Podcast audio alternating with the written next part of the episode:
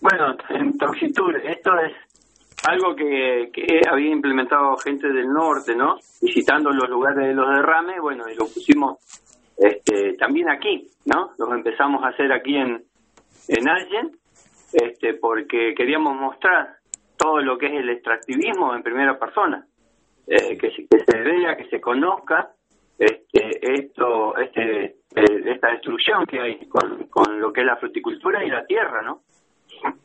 ¿Y, y quiénes eh, habitualmente realizan ese, ese tour? Eh, eh, mucha, la mayoría son todos estudiantes, estudiantes que están terminando este, la carrera y Sí. que y que eligen el tema principal, el medio ambiente.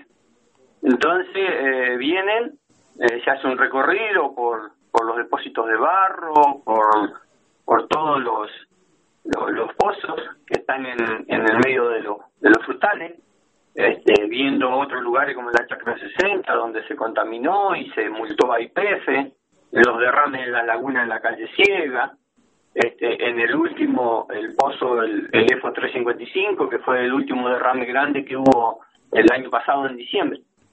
Este, y pareciera que está molestando esto de que los jóvenes se interesen por lo que es el medio ambiente, por el cuidado de la tierra. Y bueno, eh, hemos terminado ahí en la comisaría.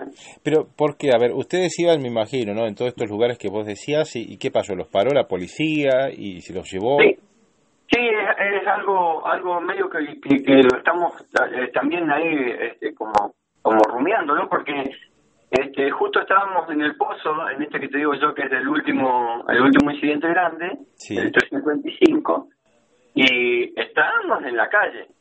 No, no estábamos ni, ni adentro de la locación ni nada por el estilo, un lugar donde se puede transitar.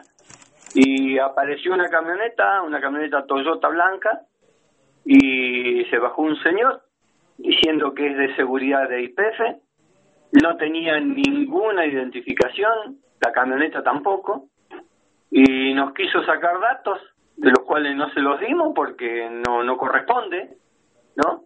Y bueno, y este señor nos denuncia en, en la, en el- la comisaría de, de Costa Oeste, nos denuncia eh, actitud, por actitud sospechosa. Cuando eran, la mayoría son todos todos jóvenes, eh, estaba el, un profesor, estaba el director de la escuela y estaban eh, padres de los chicos.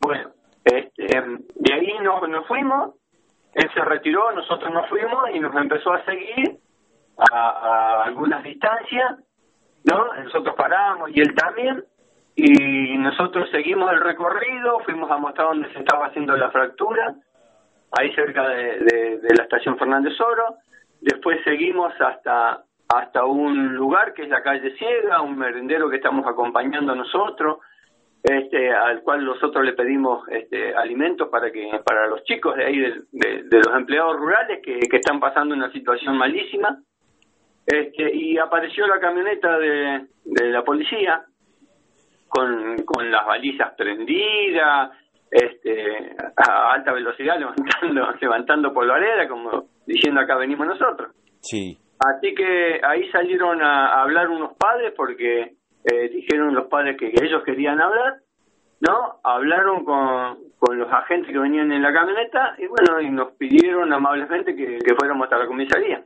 Así que fuimos todos, porque los padres quisieron que los chicos también conozcan lo que es la situación cuando no se quieren que se sepa la verdad.